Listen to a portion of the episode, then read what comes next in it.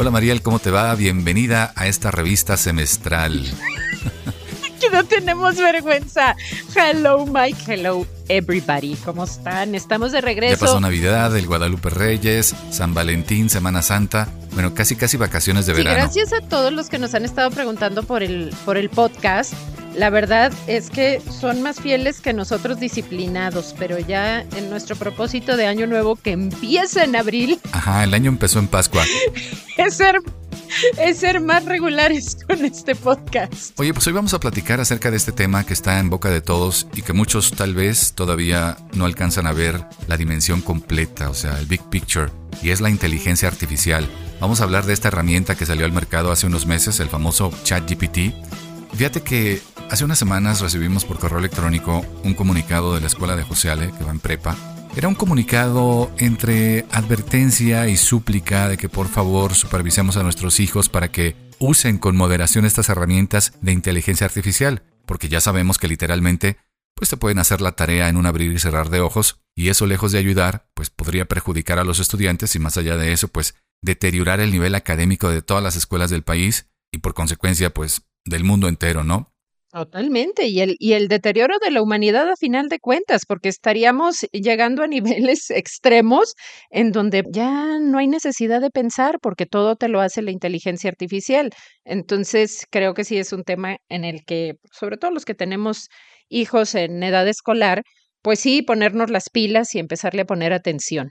La gran pregunta es, ¿a dónde vamos con todo esto de la inteligencia artificial? Hace unas semanas vimos que Elon Musk y un grupo de científicos dieron a conocer una carta en donde les piden a todos estos laboratorios que experimentan y desarrollan las tecnologías de IA que pongan en pausa todos estos trabajos durante por lo menos seis meses, simplemente para reflexionar y diseñar un entorno que pueda ser seguro, con la legislación adecuada, con las leyes adecuadas, que garanticen el desarrollo de la IA sin que se vean afectados los intereses de la humanidad. Y el principal de esos intereses, pues, es la supervivencia de la especie humana, ¿no? Porque Elon Musk lo ha dejado muy en claro en infinidad de entrevistas. La inteligencia artificial tiene una capacidad o un potencial mayor de aniquilar a la humanidad que las armas nucleares. A ese nivel, para que nos demos una idea. Sí. Yo estudié informática, fui parte de una de las primeras generaciones de informática en el país. Uh, hace rato. Ya llovió, ya hace un buen rato. Y fíjate que estudié esta carrera porque estábamos terminando la prepa en la Lázaro Cárdenas y fuimos al TEC donde iban a dar una plática, iban a presentar esta carrera novedosa que tenía que ver con las computadoras y que iba a ser el futuro y que teníamos que ir a ver de qué se trataba y no sé qué. Y recuerdo muy bien que pasaron un video donde decían que durante los siguientes 20 años todos los trabajadores industriales iban a ser reemplazados por máquinas, por robots. Y recuerdo que todos estábamos asombrados, y como wow, porque entonces sonaba muy fuerte, ¿no? Y en el video se veían a los trabajadores de una fábrica, así literal con su casco y su lonchera, saliendo todos tristes, cabizbajos porque los acababan de despedir. Pero la buena noticia del video es que decían que al final del día siempre se iba a necesitar a alguien que programara esas computadoras, o sea, nosotros. Los informáticos, claro. Entonces, la promesa era que íbamos a ganar lo que quisiéramos que íbamos a estar en una especie de entorno seguro porque la demanda de programadores de computadoras o, de expertos en informática iba a ser altísima. Entonces, para nosotros eso sonaba muy bien. Ahora, las cosas no sucedieron al ritmo que decía el video, por lo menos en los países del tercer mundo, pero al final del día, efectivamente, la mayoría de los trabajadores industriales pues han sido despedidos, ¿no? Hoy en día podemos ver videos donde, por ejemplo, el ensamblado de automóviles se hace en cuestión de minutos, ¿no? Con estos robots, estos brazos mecánicos, donde antes se necesitaban a lo mejor 10 personas y unas 14 horas, no sé, hoy en día las máquinas lo hacen en minutos, ¿no? Es realmente impresionante. Entonces, paradójicamente, pues, ¿qué crees?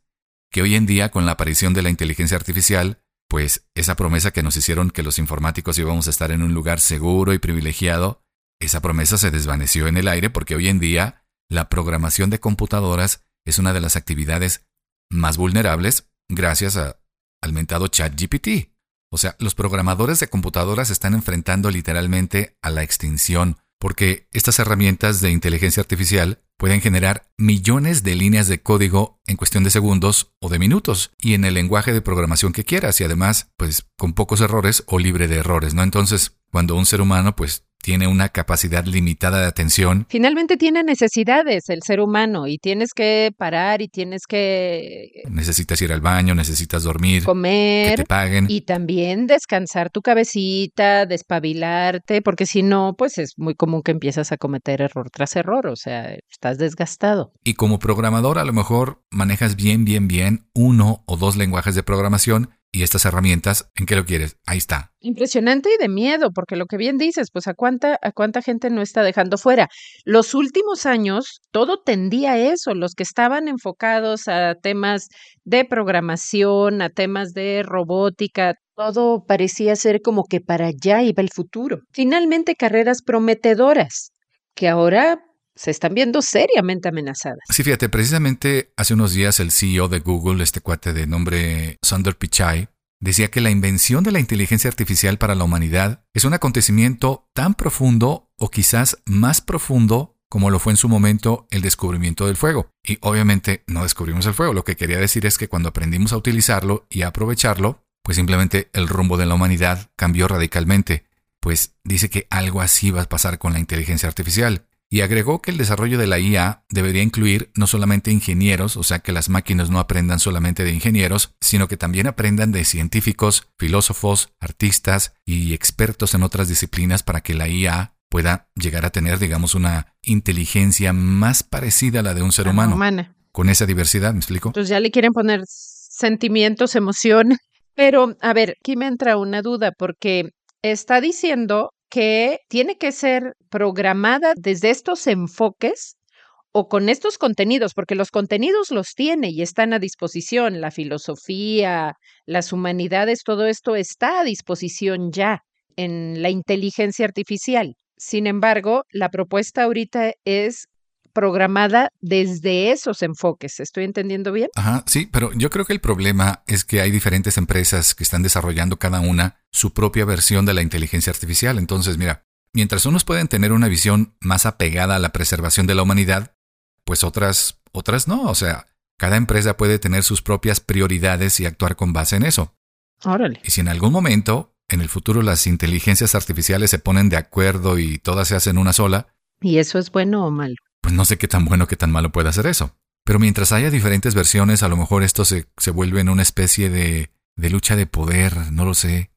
Es que si ya empezamos a especular, empieza a sonar como a película de ciencia ficción, ¿no? O sea, la película Terminator se puede quedar corta, ¿me explico? Ya sé, me siento, me siento como que ya no sé si necesito ponerme un batón hippie y este buscar entrar en trance o algo así alucinando con los ovnis o, o, si ya andamos en el rollo de Terminator o como por dónde andamos, porque de verdad que sí parece fantasía. Sí, de hecho, Elon Musk le está haciendo al Skynet y al John Connor al mismo tiempo. O sea, él mismo financió este proyecto y ahora dice que ya no tiene nada que ver con él. O sea, sí, él empezó. Cosa que yo no le creo al 100% porque hoy ese proyecto vale cientos de millones de dólares y que lo haya dejado así nada más, pues no se la, no se la acabo de comprar. Pero bueno, es lo que él dice y con esta moratoria que está pidiendo, lo que están diciendo los detractores de Elon Musk es que, ajá, así como no, es que como ahora está desarrollando un nuevo modelo de inteligencia artificial, pues dicen que necesita tiempo para emparejarse tecnológicamente con modelos como, como ChatGPT, por ejemplo. Es que una versión dice, o sea, lo que tú estás diciendo, bueno, indiscutible que él lanza ChatGPT. Se la quedan, ¿quiénes son? Google y quién? Y Microsoft. Entonces se está desarrollando ahora una nueva y pide la tregua de seis meses porque se está saliendo de control, pero los detractores dicen, no, tú lo que quieres es tiempo para competirle más, porque sí hay una realidad. Esto está avanzando con una velocidad impresionante. ¿Hace cuánto que empezamos a platicar, Mike, de vamos haciendo el próximo podcast de inteligencia artificial? Hace nada, o sea, hace un mes que empezamos a, sí, vale la pena, vamos profundizando el tema, vamos analizándolo un poco más. Y en este mes han cambiado un montón de cosas. Han cambiado muchísimas cosas. Ha habido, salió lo de la petición de tregua de Elon Musk. Ahora ya empezó a, comentar él mismo que el riesgo de la inteligencia artificial es que se está utilizando también para engañar, que la inteligencia artificial está puede decir mentiras, enseñarla a mentir, tal cual. Y la verdad es que, bueno, mi generación, que es más chiquita que la tuya, no me canso de aclararlo, no me canso de aclararlo. Pero tú estás muy metido en el tema. Pero la mayoría de los de esta generación no lo estábamos. Yo tengo hijos de prepa y secundaria y cuando les dije, oigan, eh, ¿qué aplicaciones conocen ustedes de inteligencia artificial? Y voltea los dos así como, ¿de qué hablas, mamá? Como ChatGPT. Y yo, órale, o sea, para ellos sí es cotidiano y sí es algo tan común y lo traen en todos lados. Me puse obviamente a investigar más y entre más investigas, más te empiezan a aparecer videos, más te empiezan a aparecer ofertas de, de las aplicaciones. Oye, tus niños han de tener como seis meses haciendo la tarea con IA y tú ni enterada, ¿no? Infártame. No, te lo juro que sí. Nos tuvimos que sentar a hablar con ellos, a, explicarles ¿por qué no caer en esa tentación? ¿Por qué es importante seguir pensando? ¿Por qué es importante sí aprender? ¿Por qué sí es importante empezar a crearte un criterio propio de las materias que tú sientes que, ay, ¿cómo para qué? Si en mi vida no las quiero volver, sí te van a servir, te prometo que te van a servir de algo, pero te van a servir. Y sí está haciendo un trabajo constante porque pues imagínate qué atractivo para los chavos esto. Oye, a ver, este, hazme un ensayo de cinco cuartillas a doble espacio en Arial 12, porque eso fue lo que el maestro dijo, ya ni siquiera tienen que editar el documento, se lo piden tal cual, sobre las repercusiones de la Segunda Guerra Mundial en América Latina. ¿Qué te gusta? ¿30 segundos ya está el documento? Ah, y eso cambia el proceso de búsqueda en los motores como Google, ¿no? Cuando buscas algún dato, pues escribes una palabra clave y en lugar de leer 10 artículos, mejor le preguntas directamente a ChatGPT, aunque pues en esta etapa todavía te da información incompleta o información equivocada incluso, pero yo digo que es como tener la computadora de Batman en tu casa. Sí, sí, sí. Yo no me la creía. Yo no sé si ustedes ya han entrado a alguna de estas aplicaciones. Yo tengo poco, como les comentaba, que, gracias a Miguel empecé a, meterme en el tema. Y la verdad, algo que me impresionó es que no es una interacción como la que haces en un buscador. O sea, tú te metes a investigar, pones tus palabras claves o tu tema fundamental, te va a arrojar una serie de opciones, tú entre ellas tienes que seleccionar en base a los sitios que consideras más confiables, más fidedignos, haces tu selección, entras a ver la información, en fin, haces un trabajo donde usas tu criterio, donde utilizas eh, un proceso de selección y tienes que estar dando instrucciones muy precisas, porque si no te va a arrojar cosas que ni al caso. Cuando tú estás chateando con la inteligencia artificial, en este caso con ChatGPT, estás como con una persona, como, como decías, Miguel, con la computadora de Batman, porque estás llevando el hilo de una conversación donde de entrada ya no te tienes que referir a lo primero que hablaste. O sea, tú puedes decirle, dime la receta para preparar el pavo y te arroja la receta y tú le preguntas, pero ¿qué tanta sal le pongo? Y ya no le tienes que decir, a la receta para preparar el pavo, ¿cuánta sal se le pone? No, estás interactuando y va a traer el hilo de la conversación. Entonces, ahí es donde sientes que estás realmente hablando con una persona. Y perdón, pero ni Alexa hace eso. Alexa, hay que volver a decirle, Alexa, dame tal canción, Alexa, quita la canción, porque si no dices la palabra clave, la maquinita no se activa. Eso está de verdad. Sí, de plano está de no creerse. Y definitivamente hay ventajas y desventajas en cuanto al uso de la IA. Una ventaja es que te facilita muchas tareas y tu día puede ser mucho más productivo definitivamente. Pero las desventajas, pues parece que viene el reemplazo masivo de todas las profesiones que se han desarrollado a lo largo de la humanidad, ¿no? Veíamos el otro día en la tele a Joaquín López Dóriga platicando con esta presentadora de noticias virtual, Nat, y decía, wow, qué emoción, qué maravilla, estamos a la vanguardia, bienvenida y no sé qué tanto yo por acá saber cuánto te dura la emoción cuando pongan a, un robot en tu noticiero, ¿no? Y, te quedes sin chambas. Es correcto. Tú, lo, tú pusiste tu ejemplo con tu propia carrera, yo les platico de la mía. Pues yo soy de la primera generación de licenciatura de comunicación en la UABC en Tijuana. Primera generación, qué cosa. Y en aquel entonces también pensábamos que el trabajo de un comunicador, pues no, no era fácil que te lo reemplazara un robot, no es una línea de producción, no es, no es algo mecánico, es, es algo intangible, tiene que ver con tu criterio, tiene que ver con lo que hay en tu cabeza, tiene que ver con lo que expresas. Y ahorita ya andan ahí dos conductores de inteligencia artificial circulando felices, conductores de noticias y que ellos mismos hacen la selección de noticias y no se cansan ni tampoco comen. Bueno, eh, hasta ahorita en teoría, no sé qué, no sé cuánto tiempo pase para que cobren vida, pero bueno, ellos hacen la selección de noticia en base, claro, a los lineamientos que se les dé de acuerdo quien les está dando el aparador pero pues eh, están 24 horas. Supuestamente lo que yo entendí es que el algoritmo de esta IA hace una especie de escaneo en distintas fuentes de información, hace una selección de lo que considera más relevante y eso es lo que presenta cada hora. Como bien dices, de acuerdo a ciertos lineamientos, porque no crean que López Dóriga o cualquier comunicador abre un micrófono y dice lo que piensa en un medio de comunicación tradicional, ¿no? Spoiler. Todos los conductores tienen que seguir una línea muy, muy estricta porque al final del día eres empleado de alguien más. Y esto sucede en México y sucede en todo el mundo. Los medios de comunicación tradicionales, tristemente, se fueron convirtiendo en una especie de, de instrumentos de poder o, o incluso instrumentos de extorsión. El cuarto poder, así los llamaban, junto con el Ejecutivo, el Legislativo y el Judicial.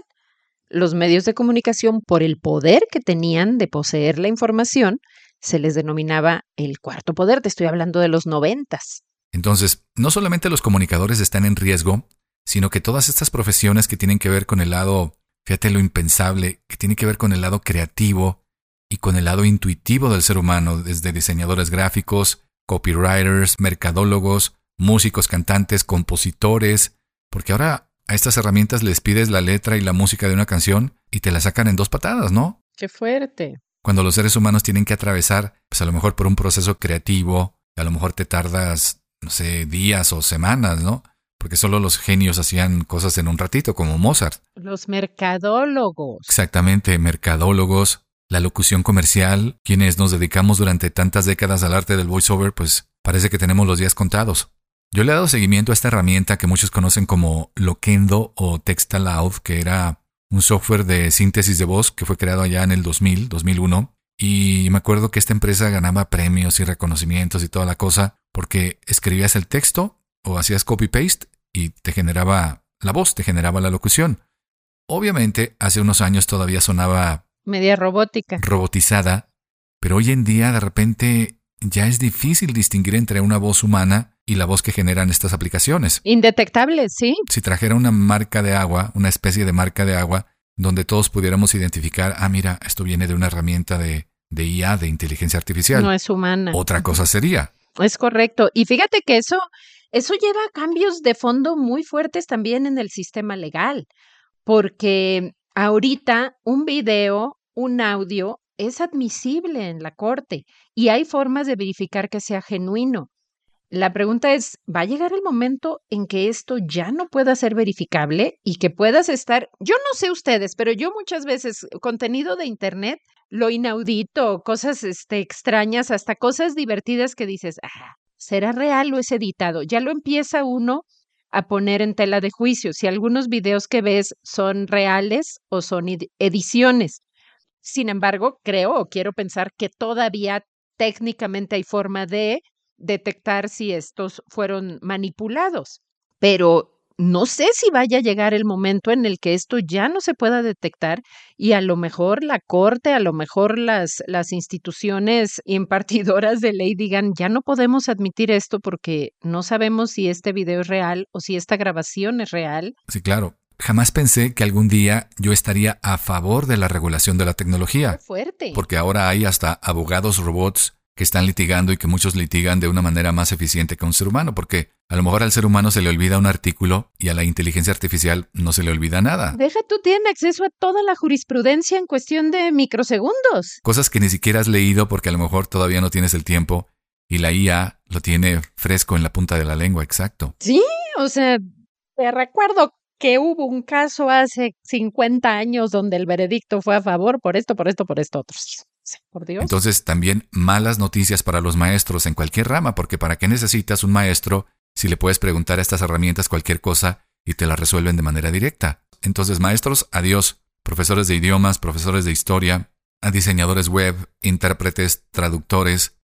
O sea, ahora resulta que las profesiones donde estás más safe son las profesiones que históricamente la mayoría de la gente no quiere, ¿no? O sea, actividades de esfuerzo físico. Por ejemplo, la persona que viene a pintar tu casa, pues por lo pronto está en una zona safe, ¿me explico? No sé si todos vamos a acabar pintando casas o no sé. Híjole, pero ya a mí esas profesiones ya me empiezan a batallar la espalda. Sí, fíjate, a lo mejor nos estamos viendo demasiado pesimistas, ¿no? A lo mejor, fíjate, pensamos que nos estamos condenando y a lo mejor es nada más para mantenernos jóvenes y activos. También hay beneficios, como en el sector de la medicina, por ejemplo, estos nanobots, estos robots miniatura que los insertan en el torrente sanguíneo y desbloquean arterias, por ejemplo, o pueden transportar medicamentos a una zona muy específica del cuerpo y evitar operaciones riesgosas, etcétera, etcétera. No, tan solo una de las cosas que más golpean el cuerpo son los efectos secundarios, ni siquiera es el tratamiento. Imagínate que los tratamientos de quimioterapias de las radiaciones pudieran ir específicamente dirigidos a, a la parte del cuerpo que se necesita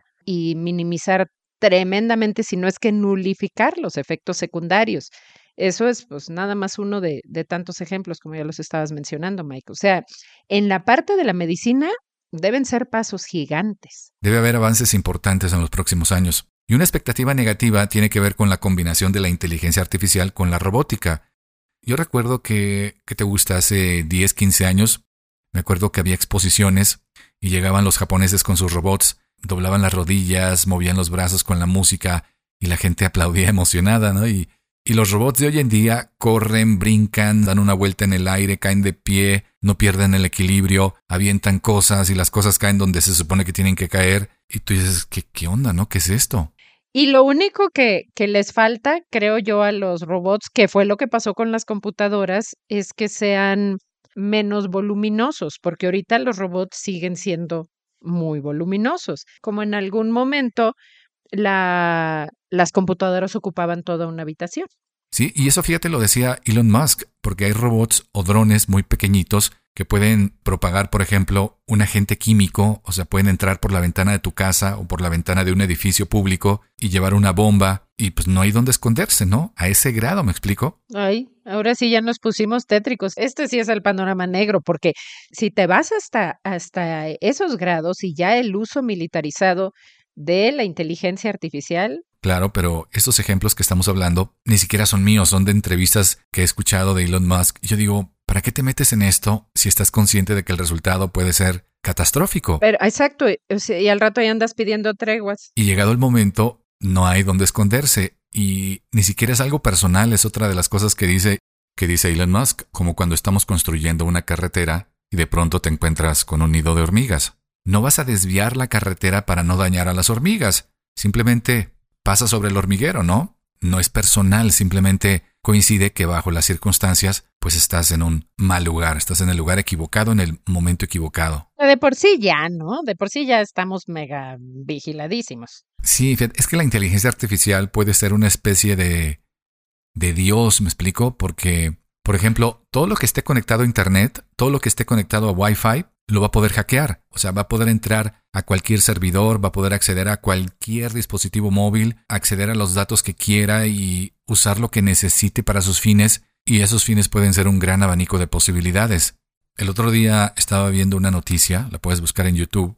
No es nueva, es como de hace 3-4 años. Es de esta periodista Linda Moulton Howe, que es muy conocida y al mismo tiempo, pues mucha gente la descalifica porque dicen que es partidaria de las teorías de conspiración, de los ovnis y todo eso. Ah, Sí, sí, sí, sí, sí, sí, sí, sí, sí. Y ella dijo públicamente en una conferencia de prensa que en un laboratorio de Japón, cuatro robots que fueron desarrollados para aplicaciones militares habían matado a 29 personas. Pero la parte más espeluznante es que los ingenieros pudieron desactivar a dos de los robots, desensamblaron a un tercero, pero que el cuarto robot se empezó a reparar a sí mismo y que de alguna forma este robot se conectó a un satélite y empezó a descargar información para saber cómo autorreconstruirse y ser más poderoso todavía. Vamos a escucharla.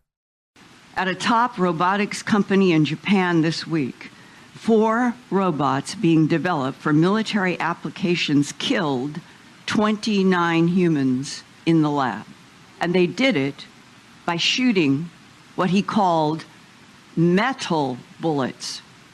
I didn't know there was any other kind.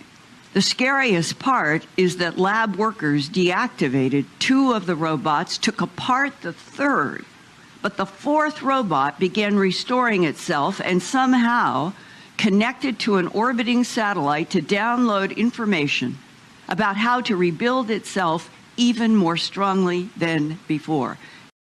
Si la inteligencia artificial puede hackear cualquier dispositivo o servidor o lo que sea, y tiene la capacidad de alterar cualquier audio y cualquier video, y además ya aprendió a decir mentiras, aprendió a manipular la información, es decir, eh, mostrar cosas a su conveniencia, pues estamos hablando que puede manipular incluso la percepción de nuestra realidad. Imagínate, imagínate que estás viendo CNN o la BBC o cualquier fuente de información que para ti sea real, o sea, convincente, pues la IA la puede hackear y te pone un video que ya empezó la guerra, que llegaron los aliens o que mataron al presidente, ¿me explico? O sea, podría causar un caos, hacer que los mercados financieros se desplomen o iniciar conflictos entre personas o entre países o incluso desatar una guerra mundial, ¿me explico?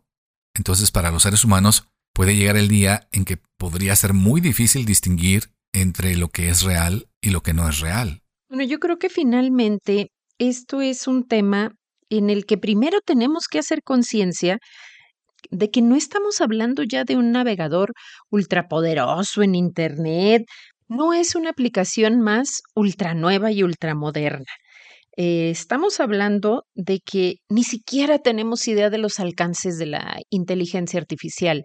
La estamos conociendo, la estamos alimentando mientras más la utilizamos y esa es una parte que tenemos que tener muy presente y tenemos que tratarla con respeto. Dos es que tenemos que tener comunicación con nuestros chavos. Ellos ahorita eh, tienen a la tecnología tan al alcance, es tan natural para ellos que se pueden dar ese lujo de ser irreverentes y pensar que no pasa nada. Y yo creo que aquí sí nos toca a nosotros entrar un poquito, que bueno, estamos más rucos y a lo mejor por el desconocimiento es natural que nuestra tendencia sea un poquito más hacia cuestionar, estamos siendo a lo mejor un poco más cautelosos y creo que no sobra. A lo mejor eh, años más adelante me van a decir, ya ves tú, no pasaba nada, ojalá, pero la edad se me proyecta y no puedo evitar comentarlo. Creo que, que sí hay que llevarlo con cautela, hay que llevarlo con, con seguimiento. Y lo que me lleva a, al 3, que no debemos confundirnos ni dejar que los chavos se confundan. Una cosa es la tecnología y otra es el género humano. Y no podemos dejar que la tecnología anule nuestra condición y nuestra capacidad humana. No nos olvidemos que, que pensar, que cuestionar, es un arma muy poderosa que nos caracteriza a nosotros los seres humanos y no podemos dejarlos, o más bien no podemos dejar que una máquina haga esto por nosotros. Y finalmente, bueno, las herramientas están ahí y pueden ser maravillosas, como lo comentábamos en el tema de la medicina. Entonces, bueno, hay que aprovecharlas. No digo que no, pero, pero sí de forma responsable. Sí muy conscientes de no caer en esa tentación que también nos caracteriza a los del género humano. Y bueno, pues queremos las cosas más fáciles, queremos alcanzar poder, queremos el acceso a más información y bueno, es algo que a lo mejor lo pudiéramos tener de forma más sencilla a través de la inteligencia artificial. Pero precisamente por lo que hemos comentado de que no conocemos sus alcances, creo que el tema de la responsabilidad tiene que ser fundamental en el uso de, estas herramientas y pues ni modo, o sea, nos va a tocar a nosotros nos va a tocar a los rucos, nos va a tocar a los que tenemos hijos hacer los latosos, que nos tengamos que estar sentando a platicar con ellos, a decirles todo esto de que eso es del diablo y cosas así. Bueno, no, a lo mejor no tanto, pero sí hacer un poquito más de conciencia de hacia dónde nos está llevando esto y qué nos está quitando. Y, y mi principal preocupación, como lo manifesté desde el principio, es nuestra capacidad de, razonar, de tener un criterio propio y de cuestionarnos. Y eso yo creo que lo tenemos que seguir defendiendo a toda costa. Y fíjate lo paradójico de todo este tema es que mientras más interactuemos con estas herramientas, o sea, mientras más las usemos, más las estamos alimentando, o sea, más aprenden de nosotros. Somos como, como los programas del boot de la computadora, ¿no? Cuando la enciendes, somos como el boot de la inteligencia artificial, eres como el sistema operativo. Y fíjate, a lo mejor debimos haber abierto el episodio con qué es la inteligencia artificial, pero viene otra cosa todavía más allá de la inteligencia artificial, porque la IA que conocemos ahorita todavía está más o menos al nivel de la inteligencia y de las capacidades del ser humano. Pero cuando la IA la rebase, porque la va a rebasar, todo indica que la va a rebasar, esa capacidad se va a convertir en otra cosa, en algo que se conoce como la superinteligencia, donde nosotros ya no sabemos ni qué está haciendo, se está mejorando a sí misma, está reescribiendo su propio código, está apropiándose de recursos que no tenemos ni la menor idea o está creando sus propios recursos, etcétera, etcétera. O sea, es un ente 100% autónomo del cual ya no tenemos control. Esa es la superinteligencia. Y la gran diferencia entre la IA y la superinteligencia, pues es que la superinteligencia habrá desarrollado su propia capacidad de tomar decisiones. Cuando ya no nos va a necesitar para, no va a necesitar de nuestras instrucciones. Así lo entendí la inteligencia artificial es un poquito lo que ya usamos en muchas, en muchas cosas, en, en los buscadores, en, en, muchas aplicaciones que nos ayudan a, a, editar fotos, a ponerle filtros y ponernos de ojos azules eh, a la hora de, de editar. Y la superinteligencia sería esta parte de, ya me diste toda la programación y me enseñaste a procesar usando todo lo que ya sé entonces empiezo a caminar sola, sin necesidad de, la intervención humana. Sí, pero a ver, si comparáramos a los seres humanos contra la superinteligencia, es como si un equipo de fútbol de niños de 10 años saliera a la cancha a jugar con un equipo profesional. Y nosotros, los seres humanos, somos los niños de 10 años. Fíjate qué importante es algo que acabas de decir, Mike. Nosotros al estar usando la inteligencia artificial, la estamos alimentando, le estamos dando herramientas para seguirse programando qué padre sería que todos pudiéramos darle herramientas proactivas, positivas, enfocadas al bien común. Empatía. Empatía. O sea, qué padre que todos estuviéramos conscientes y pudiéramos alimentar así estas herramientas. Pero eso no va a suceder. Hay demasiada, demasiados atractivos involucrados y entre ellos la cantidad de poder que puedes llegar a tener si tienes control de la inteligencia artificial. ¿La tecnología tiene la capacidad de catapultar a la humanidad hacia adelante o tiene la capacidad de destruirla? ¡Ay, cállate! En 2017, no hace tanto, en 2017, se dio a conocer la noticia de que Google hizo un experimento con dos máquinas con el mismo sistema operativo llamado DeepMind y las puso a competir entre sí. Un juego muy simple, un juego muy inocente que era recoger manzanas. Eh, el chiste era que tenían que desarrollar cada una su propia estrategia para ganarle al contrincante. Las computadoras, cuando se dieron cuenta de que cada vez era más difícil recolectar manzanas, desarrollaron una estrategia, cada una por su lado, para destruir al enemigo y quedarse con todas las manzanas. Eliminar la amenaza. Sí, es decir, destruyo a mi oponente, me quedo con todas las manzanas y gano el juego. La IA llegó a esa conclusión solita, solita, ¿me explico? Entonces, a lo mejor debieron incluir la instrucción de que la estrategia debía ser un juego limpio, porque si dejas pues, carta abierta, puede suceder cualquier cosa. Claro. Bueno, es que, es que ¿cuál es el criterio de juego limpio? Porque si tú le estás diciendo tu meta es quedarte con la mayor cantidad de manzanas, dice, pues, ¿qué es lo que obstruye? ¿Qué es lo que impide que yo me quede con todas las manzanas? Aquella otra máquina. Elimino la amenaza y cumplo con mi misión. Y ese es el problema. Se le pueden programar valores, reglas, eh, sentido común a la inteligencia artificial. Supongo que sí, pero eventualmente puede decidir por sí misma hacer caso o no hacer caso. Otro antecedente, en agosto del 2017, Facebook dio a conocer un experimento fallido que involucraba a dos robots llamados Alice y Bob. Bueno, estos robots tenían que involucrarse en algún tipo de negociación para ver al final quién convencía a quién. Entonces, todo iba bien hasta que aparentemente los robots empezaron a hablar de manera pues completamente incoherente, es decir, repetían palabras, repetían frases y decían cosas aparentemente sin sentido. Entonces los ingenieros dijeron, pues no, pues algo salió mal, ¿no? Pero lo que sucedió es que estas máquinas habían inventado su propio idioma y ya no se estaban comunicando en inglés, se estaban comunicando en el idioma que acababan de inventar porque era más eficiente. Uno más sencillo para ellos. Entonces, en ese momento, Alice y Bob pues, fueron desenchufados, ¿no? Fueron desconectados. Sí, son como pequeños avances de lo que es realmente la inteligencia artificial y lo limitados que están los científicos para entenderla al 100% y mucho menos controlarla. O sea, ya les está ganando, pues. Claro, es que al final del día no nos va a necesitar. Ahorita porque somos su fuente de alimentación, pero cuando ya la haya agarrado bien la onda va a decir, yo de aquí me voy solita, solita, ¿no? Entonces... Sí le creo a Elon Musk cuando pide esa tregua de seis meses porque siento que en el fondo está diciéndonos, he creado un monstruo espérenme, déjenme ver cómo acomodo esto. Momento, como decía Clavillazo, ¿no? Momento. Sí, nunca me hagan esto, sí, ¿no? Pues ahí está, es un tema que da para mucho y lo retomaremos seguramente en breve. Gracias Mariel, nos vemos pronto.